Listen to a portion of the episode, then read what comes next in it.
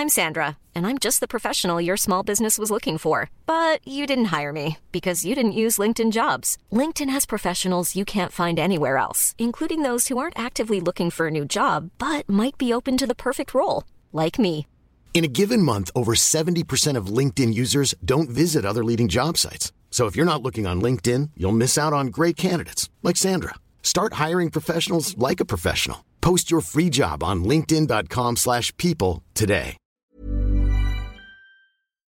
Bonsoir à tous, Gilles William Goldnadel, Joseph Massescaron, Geoffroy Lejeune, Georges Fenech. Nous allons écouter euh, deux présidents de la République, un ancien et un, celui qui est en place, Emmanuel Macron, qui se sont exprimés ces dernières heures sur Israël. Tout d'abord, Emmanuel Macron. Il ne faut jamais justifier le terrorisme par du ressentiment politique, mais la réponse au terrorisme, elle doit être de lutter contre les groupes terroristes, pas contre les civils. C'est ça la ligne de la France. Donc, vous voyez, je ne suis pas d'un côté ou de l'autre, mais on a une ligne qui est très précise et qui cède à aucune passion du moment. Et c'est important de comprendre ça parce que le risque, c'est qu'après le conflit s'importe chez nous et qu'on se divise en disant Ah bah non, les uns sont pro- pro-Israël, les autres sont pro-Palestine. Je vais vous dire à la fin la réalité. Israël doit vivre en paix en sécurité, les Palestiniens doivent vivre en paix en sécurité. Et tant que les droits des uns et des autres à vivre en paix et en sécurité ne seront pas dûment reconnus, de toute façon, ce sera, le- ce sera, ce sera une situation terrible. Et donc là, aujourd'hui, c'est la situation humanitaire en Palestine, dans la bande de Gaza en particulier, en Cisjordanie, sur laquelle on est très vigilant. Et c'est la lutte contre les groupes terroristes dans la région. Il faut le faire les deux ensemble. Bon, nous dansons sur un volcan sur un sujet comme celui-là. Et je trouve que Emmanuel Macron, parce que ça infuse lentement, évidemment, les prises de parole, je trouve que, me semble-t-il, il a trouvé la bonne ligne sur un sujet quand même qui est extrêmement complexe. C'est pas sa ligne, c'est la ligne de la France depuis toujours. Oui. États je- séparés, oui. J'entends bien, Non, mais- mais, mais, mais de trouver euh, cette, cette de, de- de faire la différence entre oui, il faut euh, casser le Hamas, mais non, il faut pas toucher aux civils, qui peut être un vœu pieux, Ouais. d'ailleurs, parce que c'est très difficile, bien sûr. Et, et, euh, on- Je sens une certaine inflexion. hein. Vous, C'est-à-dire bah, euh, Dès le premier jour ou le lendemain, Israël était dans le droit, sinon le devoir de se défendre. Il fallait briser le Hamas. On prononce Oui. même pas le Hamas là. Et on est maintenant. Parce que je dénonce une sorte de euh, d'hypocrisie. hein. pas là. Mais, mais si, si vous, il y a une hypocrisie. Israël doit détruire le Hamas. Ça se passe dans une zone urbaine. Les gens du Hamas, qui sont pas plus bêtes que les autres, ils se cachent sous les écoles, et sous les hôpitaux. Israël, qui est un pays. Oui, mais vous n'avez pas compris ce que je voulais dire. Oui, mais euh, je Parce qu'on n'entends danse plus. sur un volcan en France. Là, il Ah, parle ah au oui, non, mais français. si on décide une bonne fois pour toutes. Emmanuel Macron, il parle Hein français depuis le départ. Ah oui, oui, mais alors donc- et, et je trouve Oui. que la ligne qu'il a et à qui il s'adresse. On danse sur Ah, un volcan. ah bah, si vous voulez me faire dire, si vous voulez me faire dire qu'en raison de la, C'est ça que je veux vous dire. Si vous voulez me faire dire qu'en raison de la situation française, Oui.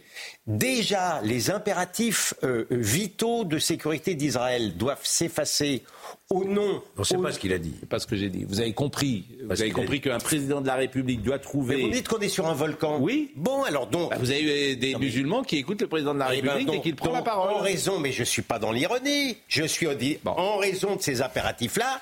En raison de l'immigration qui oui. est ce qu'elle est, Oui. eh bien, on est obligé de. de, de, de- Eh ben, là, ben, ça Eh ben s'appelle- oui, ben, faut plutôt mais, être responsable, pardonnez-moi. Pardon, pardon de regretter de vivre dans un, dans un pays volcanique. Voilà. Mais moi, je ne suis pas sûr que l'on puisse ressortir Ouais. cette vieille carte usée du vivre ensemble, même quand on est président de la Je suis République. d'accord. Oh, Je ne suis pas sûr que l'on puisse dire qu'il ne faut pas apporter le conflit parce que le conflit, il est là. Il est, bien sûr. Je ne suis pas sûr que lorsque des concitoyens juifs ne peuvent plus porter de kippa, sont obligés de mettre des casquettes parce qu'ils sont systématiquement Mais pas- agressés. c'est pas non je plus pense. Pardonnez-moi, je Non. pense que le rôle du chef de l'État, je pense que le rôle de l'État est un rôle de protection. Je vous trouve trop vengeant. Il est, il est à nouveau dans le en même temps. Il est retourné dans le en même temps. Je trouve que Bah oui. depuis le départ, il y a une forme d'habileté, je le répète, sur une situation quand même qui est ultra explosive ici, et qu'il a un discours, me semble-t-il, euh, qui, euh, il est, il est, alors, un discours responsable. Bon, c'est un discours, ça s'appelle la prudence. que, oui, bah, il, a raison d'être prudent. Pardonnez-moi, ah il a raison d'être prudent sur un sujet comme celui-là. il était moins prudent, à tort ou à raison. Je vous, je, je, vous dis l'évolution. Il était moins prudent quand il disait il faut qu'Israël euh, gagne contre le Hamas parce que ça impose le fait. J'étais, j'étais en train de vous le dire. Israël va rentrer dans le territoire de Gaza. Et déjà, Israël a demandé non, mais j'ai l'air de vous embêter. Non, parce que je sais ce que vous allez dire. Et, ça, je voudrais qu'on avance. donc, euh, tant pis.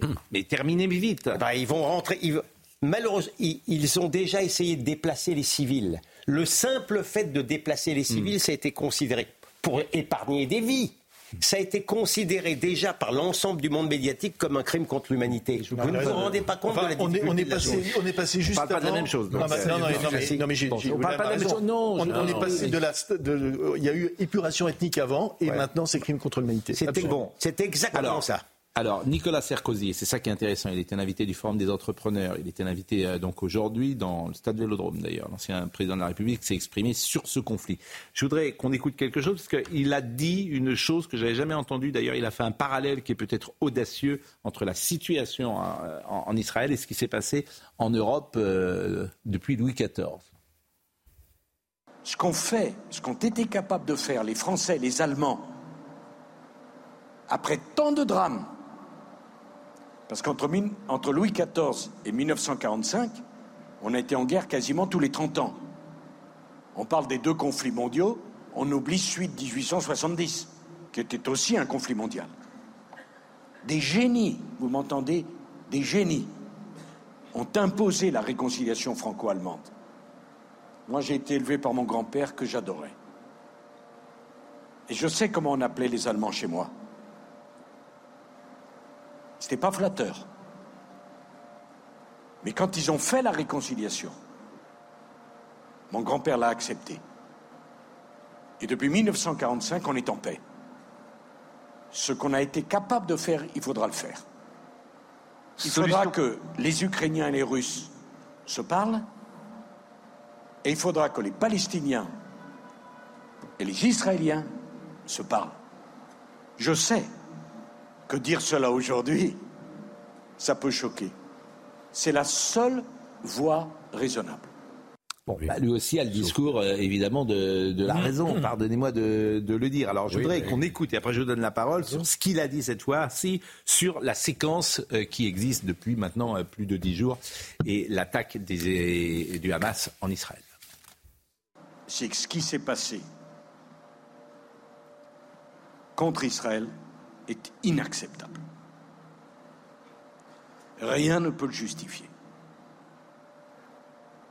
Ce qui s'est passé doit être condamné.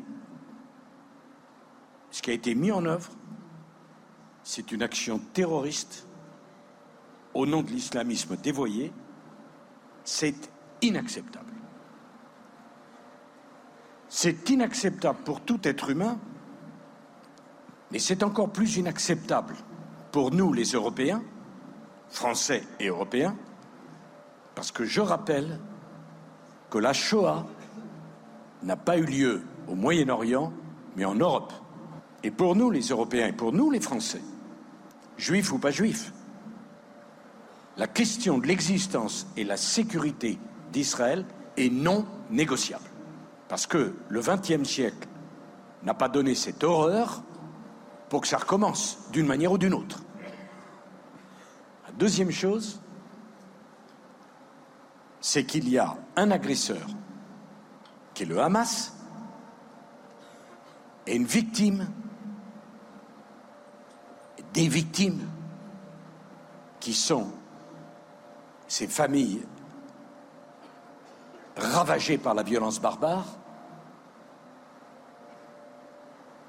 qui ont subi un sort inacceptable. Et franchement, quand on voit ça, ça donne pas confiance dans l'humanité. Il a trouvé les mots. Il a trouvé. Moi, je, D'accord, mais une fois qu'on a dit ça, après, qu'est-ce qui va se passer? Moi, c'est la question que je me pose ce soir. On va détruire le Hamas. Ça, Israël va le faire. Ça a été annoncé et on peut leur faire confiance. Et c'est nécessaire. Mais après, admettons qu'il n'y ait plus de Hamas. Tu va avec l'autorité. euh, Avec qui on va discuter Mais quelle autorité palestinienne n'existe pas avec euh, Mahmoud Abbas Vous le savez très bien. Israël va discuter avec qui pour réentamer un processus de paix? Est-ce que le monde pas. arabe est prêt à cela? Est-ce que l'Égypte, la Jordanie, euh, l'Arabie saoudite Bon, en tout cas, c'était Ouais, c'est- intéressant d'écouter et le président de la Quand il République. parle de réconciliation, on l'a fait entre des États. Mais là, comment ça va se passer? C'était, moi, j'ai voulu vraiment Un. qu'on écoute. euh, C'est ma crainte, moi. Oui, mais vous avez raison, mais je ne veux pas qu'on aille effectivement dans cette discussion parce qu'on n'en sait rien. Et vous avez parfaitement Je raison. vous et dis, je n'en sais rien, oui. Moi, je voulais écouter simplement euh, le président de la République et l'ancien président de la République pour voir leur ligne. Oui, ils ont condamné. Alors, Voilà, sur le- Oui, et puis au-delà. ils ne peuvent pas faire autrement que de Non, mais- condamner ce qui s'est Je passé. suis d'accord avec vous, mais également leur ligne éditoriale, si j'ose dire, et, et qui eux-mêmes peuvent se projeter euh, sur l'avenir. Donc ça, ça pouvait euh, m'intéresser. Autre chose qui, euh, ce soir, nous intéresse, c'est ces manifestations euh, qui existent dans Paris. Il y en a eu une la semaine dernière, c'était jeudi dernier, d'ailleurs, et il y en a une nouvelle ce soir. Donc euh, c'est, ce sont les manifestations manifestement, euh, manifestement euh, pro-Hamas, d'une certaine manière. Alors, on dit que ce sont des manifestations pro-palestiniennes. Moi, je vais vous faire écouter euh, quelque chose qui se disait tout à l'heure. C'est sans ambiguïté. Lorsqu'on crie dans une manifestation euh, euh, Israël euh, assassin, Macron complice, euh, ça ne me paraît pas euh, être simplement une volonté de défendre euh, la population gazaoui. Écoutez cette séquence, c'était il y a quelques minutes.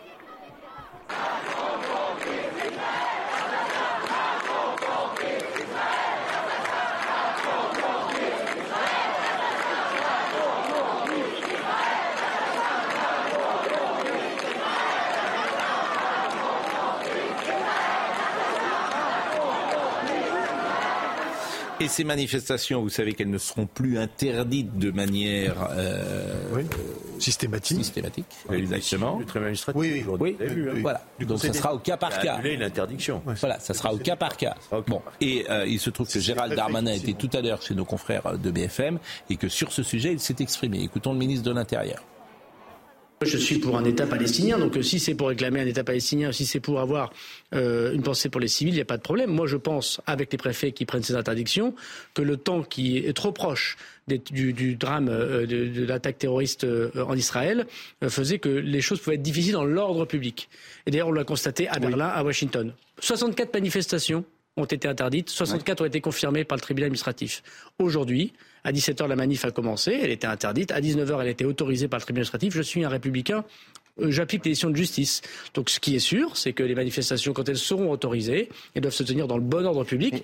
Bon, c'était le ministre euh, de l'Intérieur qui s'est exprimé évidemment sur ce sujet. Et puisqu'on parle, euh, d'ailleurs, je ne sais pas si vous avez un avis ou pas sur euh, faut-il interdire ou pas ces Bien sûr manifestations. qu'il faut les interdire.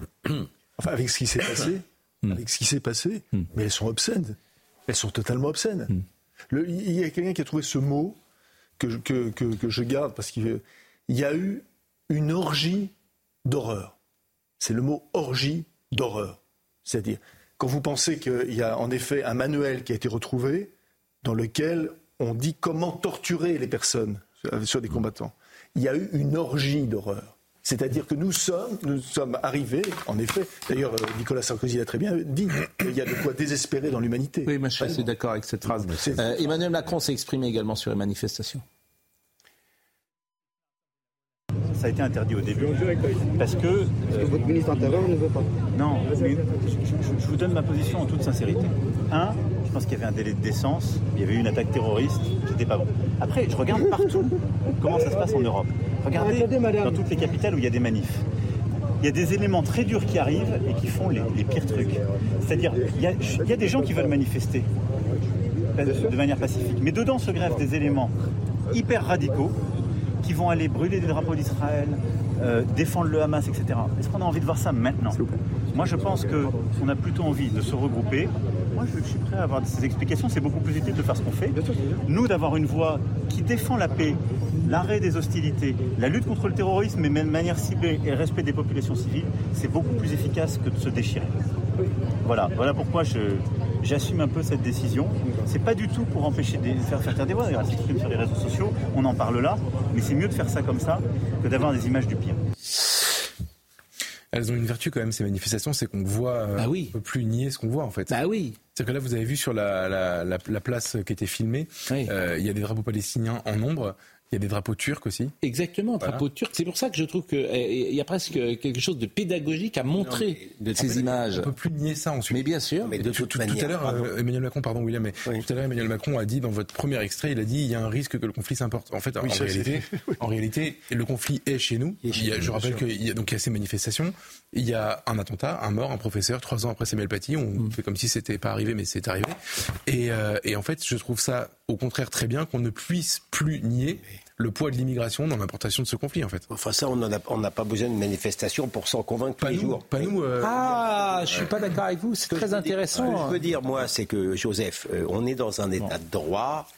Euh, je comprends parfaitement un tribunal administratif qui considère que le- on- euh, y a une liberté d'association en France. Il y, a des, il y a des manifestations complètement stupides, mais c'est un droit de manifester. Oui. Ça, sur le plan théorique, c'est difficile à contredire. Par contre, sur le, sur le terrain pratique, mon expérience me conduit à vous dire que les manifestations pro-palestiniennes en France, elles ne se dirigent jamais bien. D'abord, celle-là, elle est notamment à l'initiative du NPA qui a fait l'apologie du Hamas, le nouveau parti, qui, et qui est d'ailleurs euh, poursuivi pour cela, et que je n'ai, je n'ai pas souvenance de manifestations pro-palestiniennes où on finit pas par entendre mort aux juifs. Mais on a en, En pratique, c'est comme ça. J'ai cité une Voilà. manifestation en juillet euh, 2014, je crois, sûr, qui avait déjà euh, dégénéré. J'ai cité un papier de Bruno Roger Petit à l'époque dans le Nouvel Obs, puisque François Hollande n'avait pas dit un mot. Celui qui était ministre euh, de l'Intérieur ou Premier ministre, euh, Manuel Valls, à l'époque, euh, n'avait pas dit un mot. Et euh, Bruno Roger Petit concluait son papier en disant euh, euh, on- ces gens-là voudraient être Clémenceau et ce ne sont que des petits daladiers. Donc, euh, effectivement, et c'était il y a dix ans. Donc il n'y a rien de nouveau de ce point de vue-là. Karim Benzema, euh, Gérald Darmanin, et, euh, c'est un feuilleton désormais chaque jour. Lundi, il a dit sur ce plateau que euh, Karim Benzema était en lien avec les frères musulmans. Il était tout à l'heure sur BFM. Euh, on va écouter ce qu'a dit le ministre de l'Intérieur sur ce sujet. Non, mais je vais vous dire quelque chose. Si M. Benzema veut montrer sa bonne foi et qu'il est capable, de, dans quelques instants, de tweeter euh, pour la mort de ce professeur, par exemple, pour dire que, évidemment, c'est une victime pour deux, parce qu'en islam, je sais qu'en islam, on respecte toute vie. Les vrais musulmans respectent toute vie. Ils font attention à toute vie. Et c'est une prescription de l'islam. Donc, euh, si M. Benzema est capable de montrer qu'en effet, devant 20 millions de gens qui le suivent, y compris s'il habite en, Arabie Saoudite désormais, et parce qu'il est éminemment français, eh ben, il, pleure également la mort de ce professeur. Mais je retirerai mes propos. Et je constate que pour l'instant, jusqu'à preuve du contraire, il a fait le choix extrêmement sélectif de porter le même discours que les frères musulmans. Donc vous, les frères musulmans sont une organisation, je le rappelle, islamiste fondée en 1928 en Égypte. Le fondateur est le grand-père de l'islamologue Tariq Ramadan et l'objectif officiel de cette organisation est la renaissance islamique et la lutte non violente contre l'emprise laïque occidentale et l'imitation aveugle du modèle européen en terre d'islam. Jean-Luc Mélenchon euh, s'est saisi de ce dossier pour euh, tweeter Bonjour Monsieur Benzema, je ne vous connais pas et je ne sais rien du foot, mais le gouvernement et ses amis ont choisi de vous diaboliser. Ils vous traitent de français de papier, avec de tels ennemis qui parlent avec de tels mots. Vous devez être une personne remarquable, sans haine ethnique ou religieuse, petit-fils de gens traités eux aussi de français de papier par euh, des, les pétainistes qui retiraient leur papier à ceux qui étaient français depuis moins de dix ans. Je sais que la France appartient à tous ceux qui la choisissent. Ceux qui nous insultent ne la méritent pas. Et comme je vous dis que c'est un feuilleton, eh bien, il y a Éric Zemmour. Chacun sait que M. Darmanin est un grand anti-musulman. Hein Euh, chacun sait que. Franchement. euh, Franchement, accuser M. Darmanin d'être anti-musulman, ça n'a. C'est- c'est- tout le monde dire. Et qui rappelle, qui rappelle souvent son prénom. Son grand-père. vous voulez écouter l'avocat de, écoutez l'avocat euh, d'abord euh, de Karim Benzema. Non mais bon, alors c'est complètement absurde qu'il arrête de mélanger toutes les notions. Les frères musulmans, c'est une organisation spécifique, donc on a des liens où on n'en a pas avec les frères musulmans. Et donc si lui, ça devient un truc général, c'est-à-dire tous les gens qui n'ont pas fait un tweet pour Israël ou pour le professeur ou pour euh, les, supporters suédois euh, deviennent des fréristes, enfin où allons-nous? Donc il faut redonner aux mots leur sens. Bien sûr qu'il a dit quelque chose de faux. Et puis après, il essaie de s'en défendre en, en continuant de, de présenter une coloration défavorable de Karim Benzema. Bon, moi, je veux de la rigueur, quoi. Euh, Dites-nous ce que vous avez comme élément qui permet de dire qu'il a des liens avec les frères musulmans. Vous n'en avez aucun et vous nous faites une espèce de soupe ensuite. Bah écoutez, vous en expliquerez devant un tribunal. Il y a une chose qu'on ne dit pas suffisamment. Moi, je crois que Gérald Darmanin ne risque rien dans le tribunal. Parce que le fait de dire à quelqu'un, vous êtes proche euh, des frères musulmans, Mais les frères musulmans, vous, vous pouvez en penser ce que vous voulez. C'est une organisation aussi politique. Elle n'est pas interdite en France. Elle est, arrivée en Arabie Saoudite. Elle est arrivée au pouvoir. Là où euh, Benzema. Je vais terminer. Elle est arrivée au pouvoir en Égypte. Parce qu'elle est arrivée au pouvoir en Égypte. Vous vous souvenez, avec M. Morsi, qui était président de l'Égypte. Il y a eu ensuite le coup d'État d'Al-Sisi qui l'a renversé. Alors les frères musulmans sont considérés par certains pays comme une organisation terroriste, mais pas par tous. Ce que je veux dire par là, c'est que vous pouvez avoir une opinion fondamentaliste radicale. Ça n'est pas interdit par la loi. Oui. La, il n'existe pas, je termine, mais d'une seconde, je peux terminer une seconde. Il n'existe pas de délit de radicalisation. C'est ça qu'il faut bien comprendre. Et quand Darmanin nous dit on va expulser les étrangers euh, qui, qui, sont en situation irrégulière parce qu'ils sont radicalisés, ça va être compliqué. Une fois, on a essayé d'interdire le salafisme à l'Assemblée nationale. Bon, je suis trop long, je m'arrête. Non. Non, non, vous voulez pas que je continue Mais non, mais. Euh, désolé, je parle peu, moi, vous le savez bien.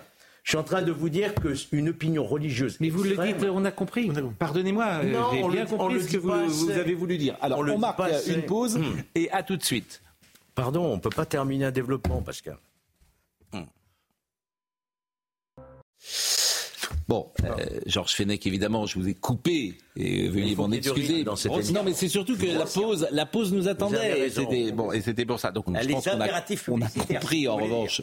On a compris que le salafisme. Il faudra vivre avec. C'est ça. et que le salafisme, on ne peut pas l'attaquer euh, juridiquement. En juridiquement, c'est une question d'éducation. Parce que je peux dire une chose vraiment de, en 30 secondes. Oui. Euh, on a tous oublié, mais euh, Benzema a eu un procès très récemment avec un militant identitaire qui est dans le, parti d'Éric Zemmour, qui il a il l'a attaqué. Damien Rieu. Il s'appelle Monsieur Damien Rieu. Exactement. Et il a gagné son procès. Damien Rieu. Qui avait accusé Benzema d'être islamiste parce qu'il avait retweeté des trucs sur, dans les, sur les réseaux sociaux.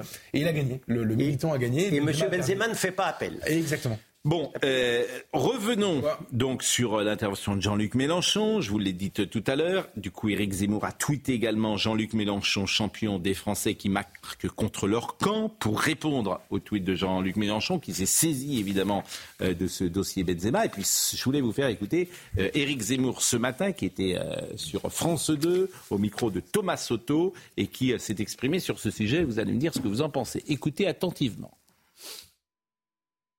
Karim Benzema, je le connais depuis longtemps. On sait qu'il a joué en équipe de France euh, par accident, uniquement pour euh, euh, l'argent et les résultats sportifs. Il l'a dit d'ailleurs lui-même. C'est aussi parce qu'il a un peu de talent. Ah, il a beaucoup de talent. Ouais. Bah, c'est pas incompatible.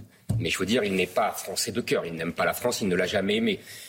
mais au-delà du cas de Karim Benzema, il y a belle lurette que le football français est complètement sous la coupe de l'univers des banlieues. Et comme l'univers des banlieues est de plus en plus islamisé, le football français est de plus en plus islamisé. Ce n'est pas Karim Benzema est un islamiste pour vous? Ah, pour vous, pour moi, Karim Benzema est un islamiste. Je ne sais pas ce que c'est qu'un islamiste. Moi, ce que je sais, c'est que c'est un musulman qui euh, veut appliquer euh, la charia et que la charia prévoit le djihad et que le djihad, ça veut dire tuer euh, Dominique Bernard, ça veut dire tuer Samuel Paty. Vous, vous, faites un lien entre Karim Benzema, qui a ses opinions, qui peuvent être contestées, contestables, on peut être d'accord, pas d'accord, et l'assassin du professeur de français. Vous faites un lien entre les deux? Absolument. Je fais un lien direct.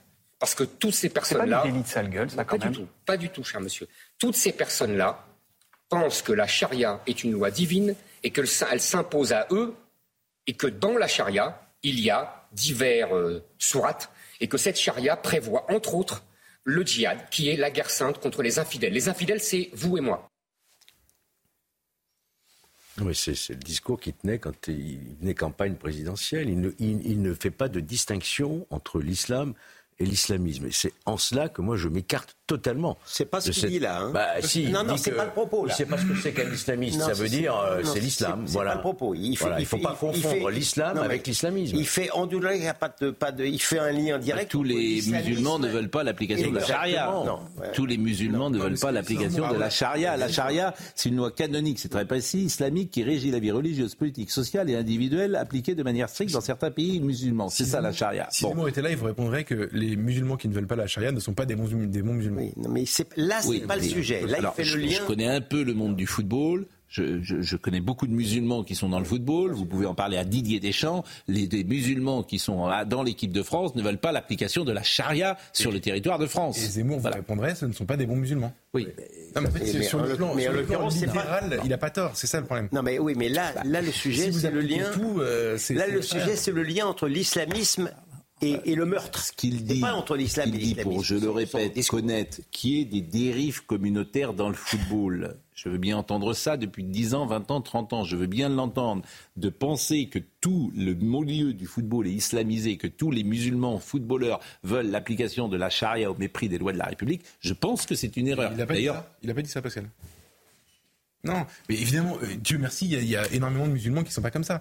Ce que vous dit juste Zemmour, c'est que si vous appliquez les textes à la lettre, vous obtenez ça, c'est tout. Mais qui vous dit que les musulmans appliquent les textes à la lettre oui, La majorité, ça n'est pas le cas. C'est ce, que je viens de dire. Dieu merci. Heureusement. Non, mais vous citez l'opinion de, Zemmour, mais c'est pas l'opinion de la majorité des musulmans. C'est ce que j'ai dit. J'ai dit heureusement, ils sont pas comme ça. Mais en revanche, il y a des dérives communautaires dans le football, dans le sport en général. C'est absolument incontestable qui existent euh, parce que le football recrute euh, euh, en fait, le football a toujours recruté dans les milieux défavorisés, là où effectivement ces populations sont surreprésentées.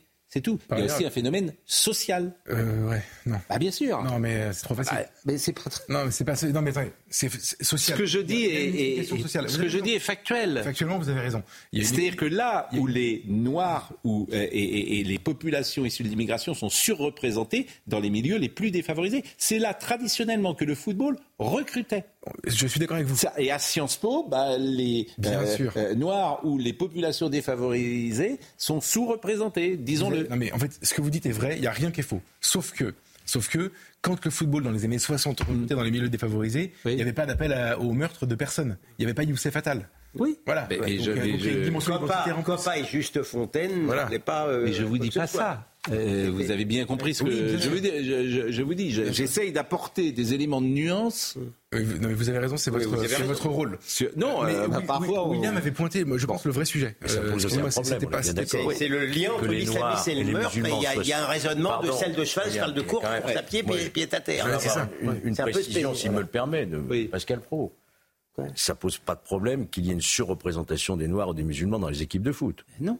Bon, voilà, c'est tout. Ce sont des euh, gens qui sont nés sur le sol de France et qui sont français comme vous et moi. Voilà, donc c'est même et qui nous permettent d'être champions du monde. C'est même pas la peine de le faire ce constat alors.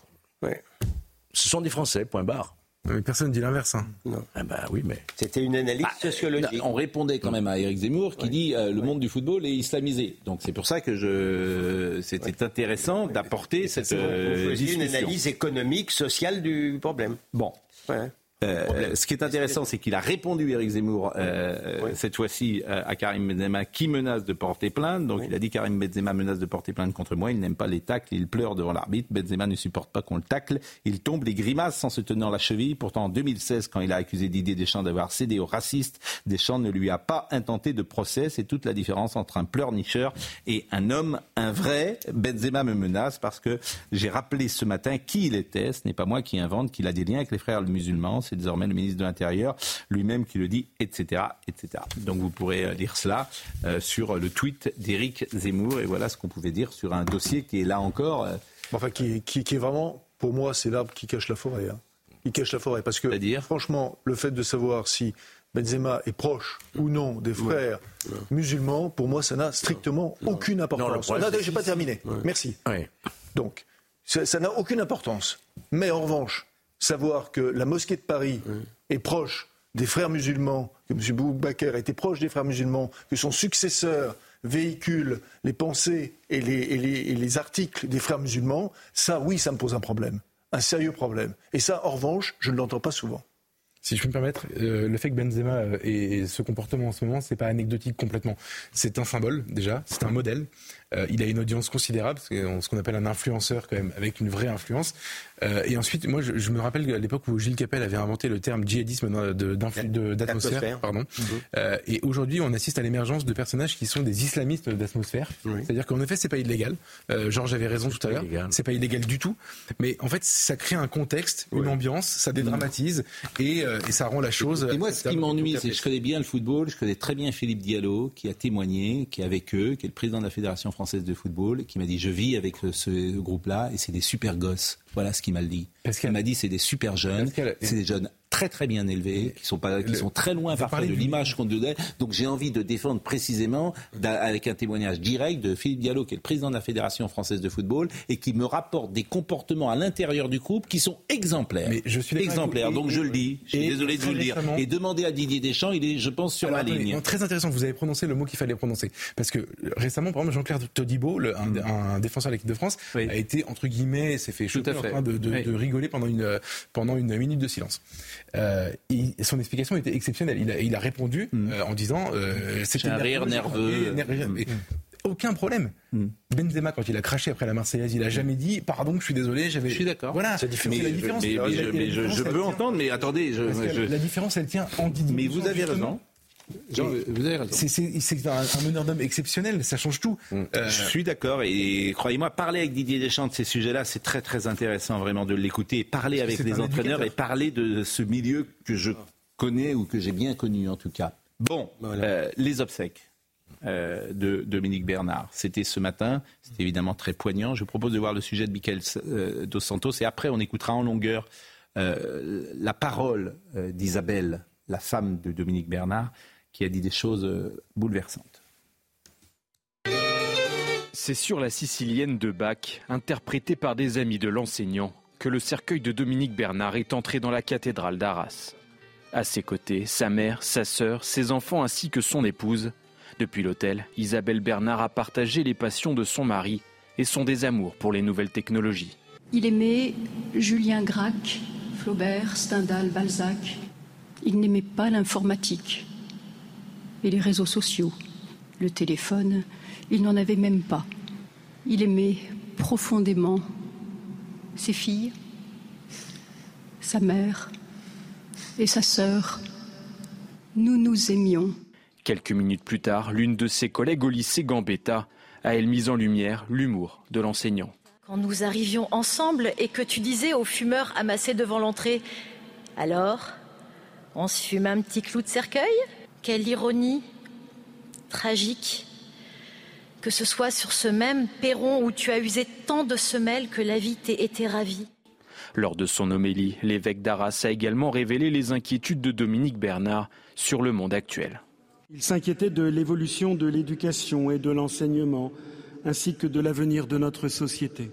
Quand s'arrêtera donc la violence et la folie du monde cette violence, cette folie semble comme une tornade qui ne cesse d'enfler et dont l'itinéraire est absolument imprévisible. Après un dernier mot de remerciement de la famille et la bénédiction du corps, le cercueil de Dominique Bernard a quitté la cathédrale d'Arras. Il sera inhumé dans la plus stricte intimité dans le cimetière de son village à Berneville. Je voulais qu'on écoute en longueur euh, Isabelle, son, épouse, avoir une pensée également pour ses filles, Héloïse, Cléila et Mélisande, ce soir. Et sa femme dresse le portrait euh, de M. Bernard. Et en fait, c'est un homme euh, libre, c'est un homme qui aime la culture, c'est un homme de tolérance à travers tout ce qu'il aime, les artistes, les écrivains, les peintres. Ce qu'elle nous dit au fond, c'est les valeurs de, des Lumières, c'est les valeurs de l'Occident qui ont été attaquées à travers cette mort. Écoutez, c'est bouleversant. Il aimait Julien Gracq, Flaubert, Stendhal, Balzac. Il aimait Proust, Claude Simon, Céline et Pierre Michon. Il aimait le cinéma, Truffaut, Ford, Kubrick, Lubitsch, Orson Welles. Il aimait le baroque. Il aimait Ozu, Miyazaki, Kurosawa, Almodovar, Fellini, Visconti. Il aimait l'Italie, l'italien, la Toscane, les fresques de Giotto, Masaccio, Gozzoli. Il aimait le Titien et Véronèse, le Caravage. Il aimait Shakespeare, Racine, Beckett. Il aimait le gothique, les cathédrales qu'on découvrait de ville en ville.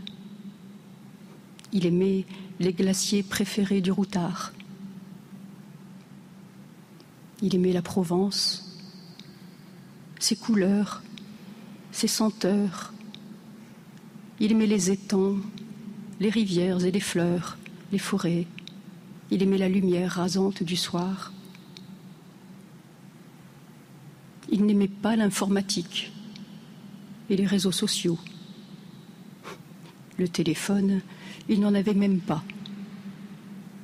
Il n'aimait pas la foule, ni les honneurs, les cérémonies qu'il avait en horreur.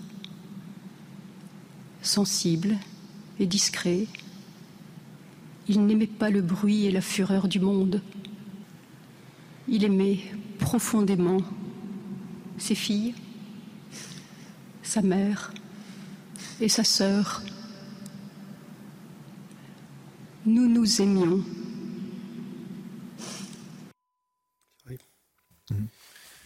Ce que, ce que rappelle Madame Isabelle Bernard d'une manière très euh, tellement forte que c'est c'est que on ne ces, ces personnes ne tuent enfin on, on, ne tue pas simplement une personne, on tue un monde à chaque fois. Non, mais Et c'est pour ça que ce qu'elle dit est, est, si beau. On tue un monde. Voilà. Et c'est wow, c'est poignant d'entendre ça. C'est le génie maléfique hein, de, de, ces assassins qui ont été cherchés des gens comme Samuel Paty oui. et, et, et, et, Dominique Bernard. C'est incroyable. Je veux dire, la puissance. J'étais très touché par, par, par, par, par l'hommage de, de, de, cette femme, mais on dirait qu'ils ne les ont pas tués au hasard. C'est ça qui est, qui, qui, qui, qui est terrible. Ils, ils, incarnaient les deux. Les deux incarnaient puissamment euh, ce que euh, l'Occident que nous aimons est. Et c'est pour ça que c'est la paix, un... la démocratie, l'humanité, la culture. La culture. Tous les gens qui sont cités là sont Julien Gracq, Pierre Michon. C'est des gens de haute culture. Pierre Michon, qui lit Pierre Michon en France pour ça. Les vies minuscules. Non, mais... Donc il y a très peu de gens. Euh, euh, moi, je trouve c'est poignant. C'est presque un message politique. Ah, mais c'est métapolitique, oui. Oui. oui. oui. C'est presque un message politique qu'elle dit avec beaucoup de délicatesse, euh, sans être démonstrative. Mais ce qu'on assassine, c'est deux siècles mmh. d'Occident. C'est deux siècles des Lumières. C'est ça qui est assassiné. C'est ça. Euh, et j'ai trouvé ce. C'est pour ça que je voulais vous le faire vraiment écouter en longueur. Euh, les cinéastes qui sont cités, mmh. les peintres qui sont cités, euh, Proust, les, les, la haute culture, la haute culture occidentale qui est citée. D'ailleurs, il y a plus d'écrivains français, il n'y a pas des. C'est très intéressant. Hein, que d'écrivains. Il y a une chose qu'elle ne dit pas, mais qui ajoute à, aux qualités de, de ce professeur, c'est que c'est un héros, qu'il est mort en héros. Oui. C'est qu'il euh, a quand même le choix de, de, de s'interposer, de protéger ses élèves oui, ou pas. Bien sûr, c'est un héros. Et il le fait pas, c'est un héros. Enfin, c'est, c'est, et ça, c'est aussi quelque chose qui meurt avec, avec lui. Alors, il y en aura peut-être d'autres des héros, mais c'est quelque chose. Et vous voyez, mais... en fait, et c'est tout, le... il y a Rachel Kahn qui m'envoie un petit message, et elle a tellement raison. Nous n'avons pas de politique culturelle. Plutôt qu'attaquer ces news, la ministre de la Culture, elle devrait s'intéresser à ça. Oui. C'est ça le vrai combat à mener pour les jeunes générations, la culture de faire passer les cinéastes, de faire passer les écrivains, de faire passer les philosophes, de faire passer les artistes. C'est ça qui devrait être mis en place euh, dans la France. Vous ne m'empêcherez pas de vous dire ce que je vous ai dit il y a deux jours, au-delà de, de ce message merveilleux. Pardon, mais euh, les Français n'ont pas exprimé leur colère. Pourquoi nous n'avons pas le droit, nous, d'exprimer leur colère? On n'a pas uniquement le, le, le droit de, de montrer des bougies, la colère, comme par hasard, elle est par rapport en complicité avec le Hamas ce soir dans les rues de Paris. Il y a quelque chose qui ne tourne pas rond en France, permettez-moi de vous le dire. Clair, clair. Juste. Il arrive que la colère soit bonne conseillère. Mm. Voilà. C'est juste raison. Mmh. Les, Fran les, Français sont d'une patience. Est, non, mais c'est plus de la patience. Qui est de résilience euh, ouais. après les attentats de 2015 non plus. On a eu une grande marche le 11 janvier 2015 suite à Charlie Hebdo. Ils ont peut-être le sentiment aussi que, en fait, il n'y a plus rien à faire. Ah bah... Qu'aujourd'hui, vous avez effectivement euh, très peu de solutions. C'est pas vrai parce que je vous disais, il les Français avec. Les Français dans un sur sondage... ces sujets-là, hein, sur ces sujets-là. Les Français dans un sondage pour CNews hier, ils étaient 87% à souhaiter l'expulsion des fichiers S étrangers. Oui. Oui, Donc mais- les Français, ils sont pas résignés du tout. Oui, mais bon, les, les fichiers S, j'ai envie de dire, c'est compliqué. 5000 personnes. hein. Euh, J'entends, je- mais les Français sont très déterminés sur ce a, qu'il faut il y a- faire. il y a d'autres Le- le sujets drame, dans la société française qui sont beaucoup plus lourds euh, à régler là, que, ça. En hein. l'occurrence, dans l'expression de la colère, le drame aujourd'hui, c'est qu'il y ait des gens qui soient là pour traiter de fascistes Gérald Darmanin parce qu'il a décidé de, faire une loi sur l'immigration. Mais C'est ça le drame. cette culture qui était partagée par l'Occident, euh, elle n'est pas partagée aujourd'hui par euh, tout le monde en France. Les gens qui sont cités là, ils ne sont pas partagés par euh, tout le monde. euh. Même par plus personne, oui. Bon, écoutez, euh, quelques Français qui ont été interrogés justement et qui étaient place des héros euh, à Arras. Ça n'a pas de nom. Ça n'a pas de nom d'avoir tué un professeur. C'est c'est des êtres ignobles. Et rendre hommage, bien sûr, c'est important pour moi parce que euh, pour moi, c'est intolérable. Les, mots- les mots, ils sont, sont même pas assez forts. Ah bah, très affecté, hein, très ébranlé. hein, euh, il va falloir, euh, je pense, du temps pour, se, pour euh, reconstruire tout ça. C'est de l'incompréhension. C'est on est on est saisi. On est la ville est sous le choc vraiment. Le risque terroriste, je voulais qu'on en parle et que je vous fasse écouter une séquence. C'était ce matin chez Sonia Mabrouk. Sonia Mabrouk va faire écouter à Philippe de Villiers ce que dit Emmanuel Macron, qui dit, euh, en gros, il faut apprendre justement à vivre avec euh, cette possibilité qui est des actes terroristes individuels. Bon. Et vous allez voir la réaction de Philippe de Villiers. Jamais il ne sera possible, dans un état de droit, d'avoir un système où le risque terroriste est éradiqué totalement. C'est pourquoi nous devons vivre dans une société de vigilance. Euh, je suis abasourdi. C'est pas un montage? Ah non. Évidemment non. Est-ce que, est-ce que chacun se rend compte de ce que ça veut dire? Ça veut dire que la puissance publique avoue quelle est l'impuissance publique? Ça veut dire qu'en fait, ce pourquoi l'État a été inventé, pour la protection des citoyens, n'existe plus. C'est excessif ce que dit Philippe de Villiers, pardon. Pourquoi? Il n'y a pas, il y a pas que la France.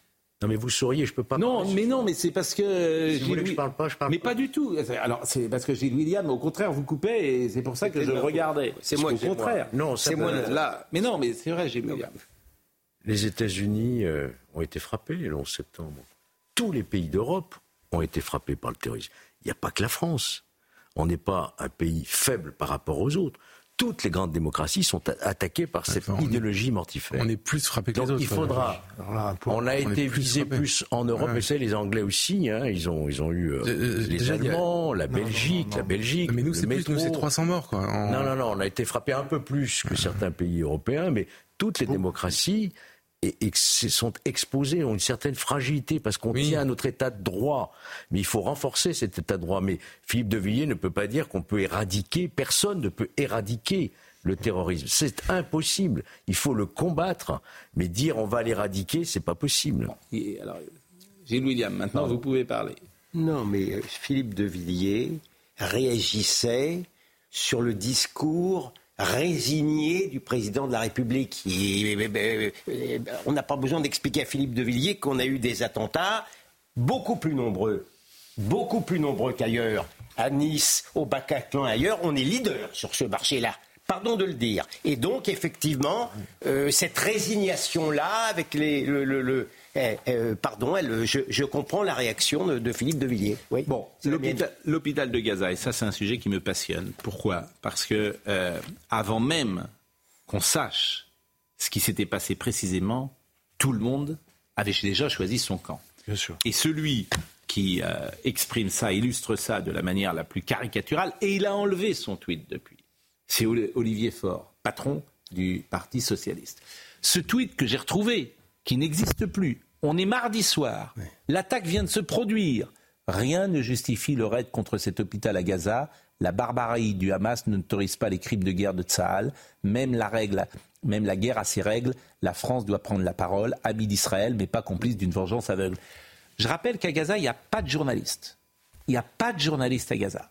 Donc en fait, il n'y a pas d'information. C'est ça la réalité. Sauf euh, le Hamas et la propagande du Hamas. Eh bien, vous avez un dirigeant qui une nouvelle fois se couvre de déshonneur, comme euh, régulièrement depuis des mois, qui dit n'importe quoi, qui s'appelle Olivier Faure, qui est premier secrétaire du PS, qui a tellement honte de son tweet qu'il l'enlève. Qu'il l'enlève. Et c'est un homme qui aspire à diriger euh, la France ou avoir des responsabilités. C'est bien pire que sa lâcheté est bien pire que vous n'imaginez. Et je vais vous la résumer. Mais avant, euh, il n'y a pas que il a pas que Monsieur Olivier Faure. Le journal Le Monde, c'est c'est encore une fois discrédité. Et toute une partie de la classe journalistique. Il y a d'autres journalistes qui sauvent leur honneur. Mais non, mais l'histoire de Ça, c'est le monde d'aujourd'hui. Incertitude persistante sur la cause de l'explosion à l'hôpital de Gaza alors qu'a priori, il y a consensus. Alors ça, c'est encore une autre histoire. Ça, c'est aujourd'hui. Ça, c'est Monsieur Benjamin Barthes. Il y a un très bon article dans Valeurs Actuelles qui explique euh, qui il est.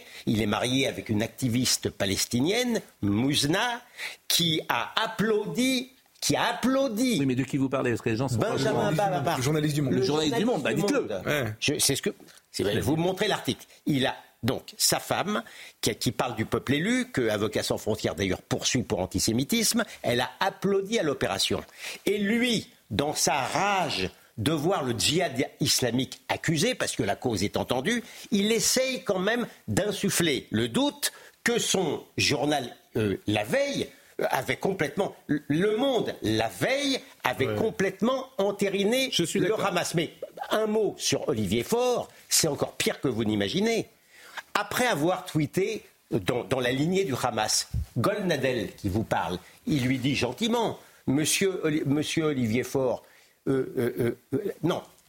Après ça, il s'excuse, il dit, quand il, apprend qu'il y a un doute, il dit j'ai eu, je ne savais pas qu'il que, y avait d'autres versions, j'ai été un peu, un peu trop vite. Donc moi, ce que je fais, je lui dis ben, peut-être que la prochaine fois, je lui tweet, peut-être que la prochaine fois, hâtez-vous moins à entériner ce que dit le Hamas. Qu'est-ce qu'il fait Olivier Faure? Parce qu'il y a des gens qui, collent à ce que je dis.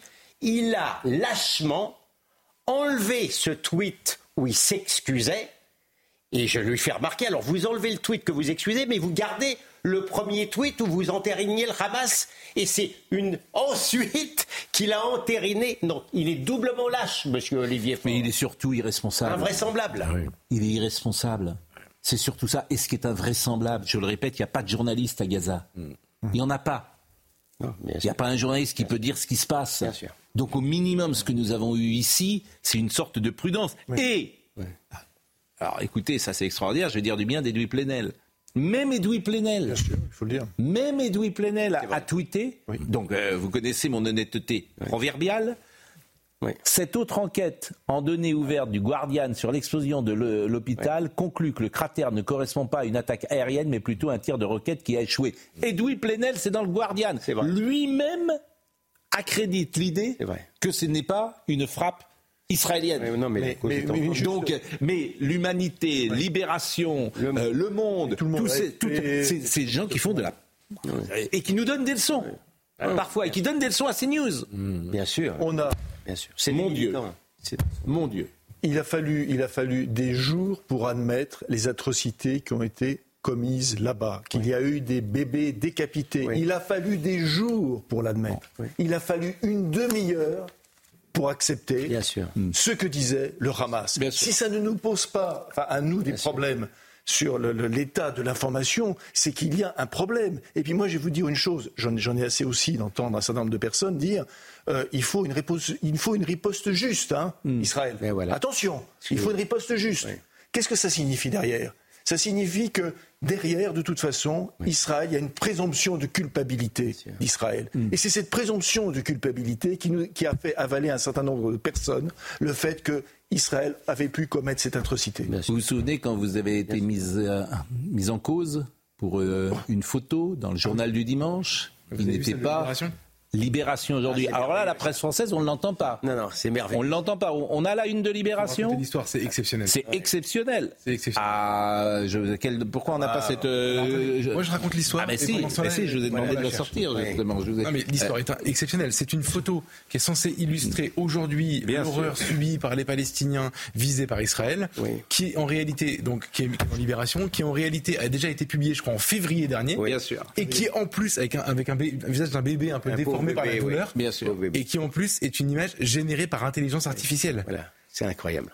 Mais, mais là, vous n'entendrez pas un mot dans la presse française. Alors que dans mon cas, c'était une, vraie- une vraie image, hein, Bien sûr. Où Euh, tout le monde vous est tombé ah bah dessus. oui, mais Toute la 100% presse la française profession, vous est tombée dessus. Mais Libération, comment vous appelez ça, le privilège rouge Rouge, C'est ouais. vous qui avez. c'est- une de vos rouge, expressions une déposées. une bonne formule. Eh bien, euh, je m'étonne toujours d'ailleurs que Denis Oliven, qui est le patron Oui. euh, de Libération, Oui. tolère dans son journal ça. Mais bon, Mais s'il visiblement, il Mais n'entre pas dans son journal. Mais non, mais il est que trop- le service euh, Check News, Check euh, de Libération va faire une enquête. Et pareil, et 15 pareil, hein. et pareil, ces 15 ans, ils gens-là. devront, euh, Ouais. Comment? Non, parce que euh, William parle de Check News, qui est un service de vérification Oui. des infos, et ils feront dans 15 ans une vérification, en effet. Et pareil, ces gens-là nous donnent des leçons. Mais enfin, la, une de Libération aujourd'hui avec un enfant. euh, alors, j'étais pas au courant de l'intelligence artificielle. C'est ce que j'ai lu moi sur, le, sur ce sujet. C'est quand même sidérant, quoi. par ailleurs, par ailleurs, euh, vous rappelez-vous de la une après le séisme au Maroc Mm. Vous vous rappelez de cette une ou pas C'était une, femme euh, éplorée en train de pleurer, de hurler à la mort, etc. Et en réalité, elle était en train de hurler des, des, des- des horreurs contre contre je sais pas qui dans la rue. Elle n'était pas du tout à l'endroit. En tout on- cas, Elle pourquoi défendait le roi du Maroc. Elle défendait le roi du Maroc. Merci. Pourquoi on parle de ça? C'est pas pour, euh, je veux dire, entrer en conflit avec nos amis de Libération, euh, ils sont journalistes, etc. C'est parce que effectivement, ça s'appelle la fabrique du mensonge. Et donc de l'opinion publique. Ouais. C'est- quand même invraisemblable. De- je veux dire, de, de donner euh, déjà son avis avant d'avoir les informations, de choisir son camp. Parce que les Français sont dupes de ça. Ah bah quand même. Ah bah je peux. Alors non. Alors non. Alors, Georges, je vais vous répondre, Non, je vais vous là, répondre précisément parce que je vous réponds toujours. Les Français, vous avez raison, mais c'est pas le problème. c'est pas comme ça que C'est ça s'est juste passé. le milieu. Mais c'est pas comme ça que ça s'est passé. Si, si les Israéliens n'avaient pas sorti quelques heures après les, les, les, les photos et les, et les enregistrements, et si Biden n'avait pas cautionné, je peux vous dire que le mensonge aurait été considéré comme une vérité, monsieur Hmm. Pro. C'était fini. C'était terminé. Mais, mais, mais le souci, c'est dans notre milieu, Ah oui, ça. artistes, euh, tous les espaces médiatiques, journalistes bien sûr, hommes politiques qu'on la trouille. Depuis 20 ans, qu'on tous la trouille, ils sont terrorisés par ces gens-là. S'ils n'ont pas leur dernière page dans l'IB, ça les ennuie. Vous pensez qu'ils sont toujours aussi euh, forts? Je le sens pas comme ça. moi. Mais vous rigolez. Ah bon, moi maintenant, mais- je peux m'endormir le soir avec un mauvais article du Monde Mais- et, mais- et- et un mauvais article de Libé. Je vous assure que ça me Eh gâchera bien, pas mon sommeil. eh bien, je peux vous dire que demain, euh, nous parlerons euh, euh, avec euh, d'ailleurs notre ami euh, Tapiro qui sera là. Euh, vous avez une lettre qui a été faite. Nous nous rassemblons en tant qu'artistes face à la tragédie en cours. Ah ouais. Nous sommes choqués par la perte de toutes ces vies si précieuses en Israël, en Palestine. Vous avez peut-être vu tout ça. Oui, oui, signé, ce qu'il a alors, fait. On même signé. Ils sont tous là. Ils sont tous là.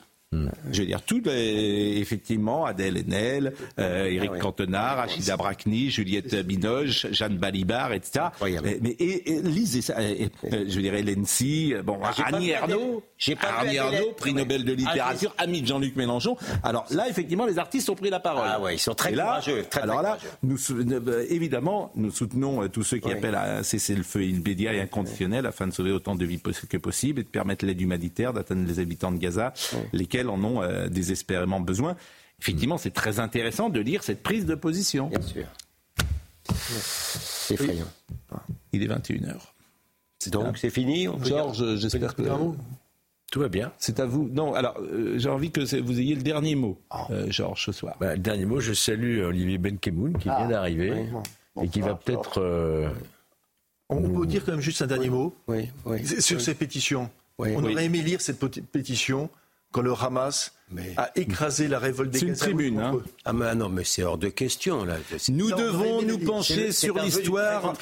On aurait Nous- aimé la lire à ce moment-là. Nous devons nous pencher sur l'histoire de l'oppression afin de saisir d'où vient la violence. Voilà, on comprend ce qu'ils veulent dire, Ah oui, manifestement. oui, oui. Nous devons nous pencher sur l'histoire de l'oppression afin de saisir d'où vient la violence. C'est une manière de justifier même, si j'osais. Oui. C'est une Bien manière sûr. de justifier Oui, ce qu'a fait le Hamas, Bien sûr. si j'osais. Oui, Bien oui. sûr. Et ben vous avez effectivement Mais les belles Madame âmes. Ernaud est les- la meilleure amie d'Ouria Boutelja. Faut- faut- il vous faut avez, comprendre ces vous avez les belles âmes de la société Ah, culturelle et intellectuelle française. Et ils n'auront aucun problème. Aucun. Ah, pas la moindre. Ils n'arrêteront pas d'écrire de, Aucun, dans des films. aucun, aucun. Les belles âmes de de la façon, Madame société Ernaud française. a eu le prix Nobel parce qu'elle pensait comme ça. hein. C'est ça. C'est pas pour son immense talent littéraire. C'est sûr que. Ah non. Elle, a, de la qualité. non, non. non, non. Non, Annie Arnaud a de la qualité. Non, non, ça, c'est autre chose. Aucune. Vous essayez de vous... Pas aucune. vous avez lu des livres d'Annie Arnaud côté politiquement correct Pascal, il faut Vous l'avez pas lu Non, j'ai lu, j'ai lu quelques pages, j'ai arrêté vite. Elle est sans Alors, lisez les années. Je suis pas obligé quand même de finir les mauvais livres. Vous n'allez pas m'obliger à ça. Olivier Benkemoun, c'est à vous, journée en retard. Vous êtes très en retard. Mais, D'autant qu'on nous attend. Il y a le, porte-parole de Tsal qui euh, sera en direct dans, un instant, qui nous donnera des, informations importantes. Peut-être qu'il y, a de nouvelles informations d'ailleurs à donner sur ces tirs de, roquettes. Donc vous restez bien euh, avec nous. Euh, vous reverrez d'ailleurs des, images aussi de notre envoyé spécial, Régine Delfour, qui était à l'intérieur de l'un des kibbutz qui a été martyrisé. C'est absolument terrible. Et puis en ce moment, la manifestation pro-palestinienne ou pro-Hamas, comme vous voulez, est en train de dégénérer dans les rues de Paris. On suivra ça aussi en direct. Comme par hasard. Ouais. Ça, c'est très important ce que vous ah dire, parce que c'est une information qu'on n'avait pas développée, mais c'est très très important. Jean-Luc Lombard était à la réalisation, Maurice Pierre était à la vision, merci à Raphaël Lissac qui était au son, Benjamin No, Lucas Busutil, Florian Doré. Toutes les émissions sont retrouvées sur cnews.fr. Demain soir, ce sera Elliot Deval à cette place-là et rendez-vous demain matin.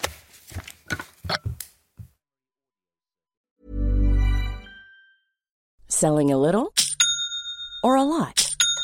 Shopify helps you do your thing however you cha-ching. Shopify is the global commerce platform that helps you sell at every stage of your business. From the launch your online shop stage to the first real life store stage, all the way to the did we just hit a million orders stage. Shopify is there to help you grow. Shopify helps you turn browsers into buyers with the internet's best converting checkout. 36% better on average compared to other leading commerce platforms because businesses that grow grow with Shopify. Get a $1 per month trial period at shopify.com/work. shopify.com/work. Mom deserves the best, and there's no better place to shop for Mother's Day than Whole Foods Market. They're your destination for unbeatable savings, from premium gifts to show-stopping flowers and irresistible desserts. Start by saving 33% with Prime on all body care and candles. Then get a 15-stem bunch of tulips for just $9.99 each with Prime. Round out Mom's menu with festive rosé, irresistible berry chantilly cake, and more special treats. Come celebrate Mother's Day at Whole Foods Market.